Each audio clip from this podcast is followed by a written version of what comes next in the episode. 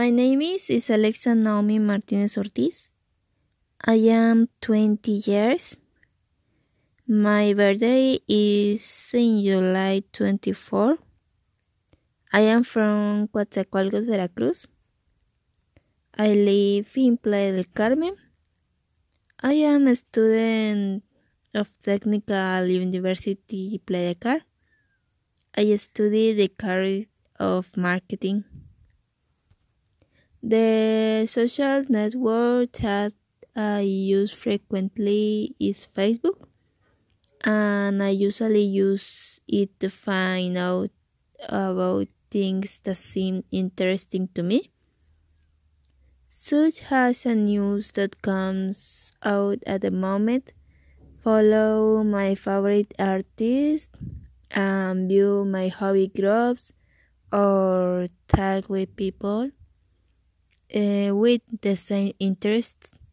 I also usually use Telegram since it is one of the applications where I can watch movies safely without entering dangerous websites.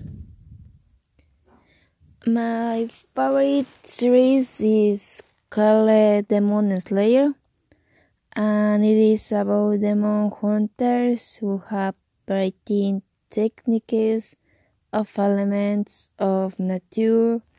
I love it. It's so funny that I can't stop watching it. I also really like Korean series.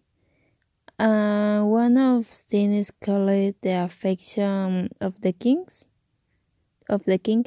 Uh, Tixie it is about a girl uh, who pretends to be her brother who was the third to the throne, but died because of an accident.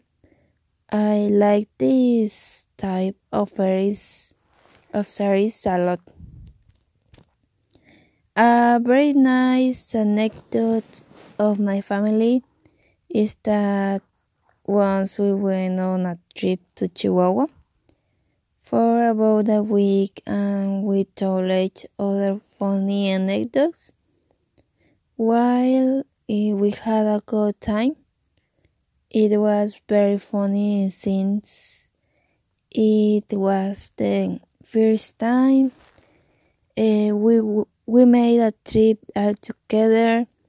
I would like much to do it again in the future as it is a unique experience.